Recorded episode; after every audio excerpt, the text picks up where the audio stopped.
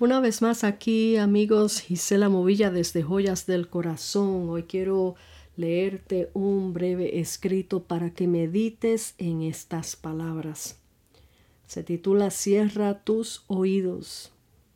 Es un problema muy común dentro de la sociedad el escuchar muchas voces que te llevan a muchas decisiones equivocadas. Él dijo, ella dijo, aquel miente, aquel dice la verdad, la sociedad ya no sabe a quién creer, quién dice la verdad. Así como la sociedad, el pueblo de Dios está cayendo en el peligro de seguir diversas voces que confunden y distorsionan la verdad de Cristo. Para muchos es más fácil recibir lo que otros dicen a que ellos mismos busquen la verdad. ¿Dónde podemos encontrar la verdad? La verdad está en Jesucristo. Él es la verdad.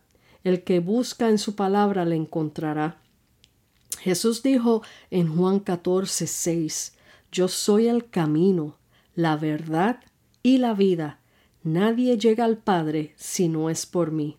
¿Por qué hay tanto pueblo confundido, errantes, engañados? Porque no conocen la verdad de Jesucristo.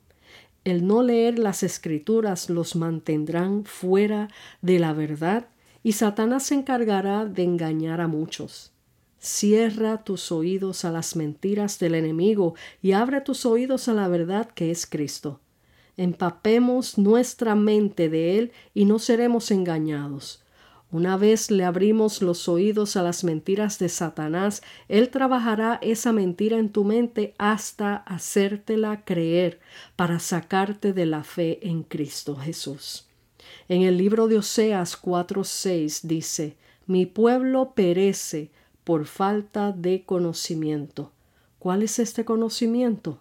La verdad de Cristo Jesús en su palabra.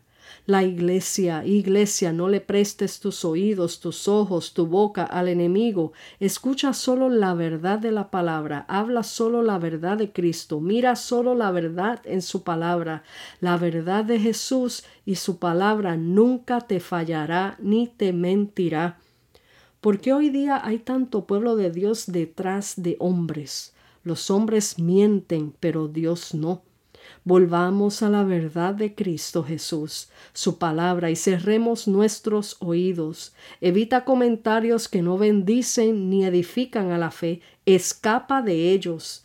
Empapemos, empapemos de la verdad nuestra mente, y en él seremos más que victoriosos. Dios me los bendiga. Y aquí les deja su amiga y hermana en Cristo, Gisela Movilla. Hasta la próxima.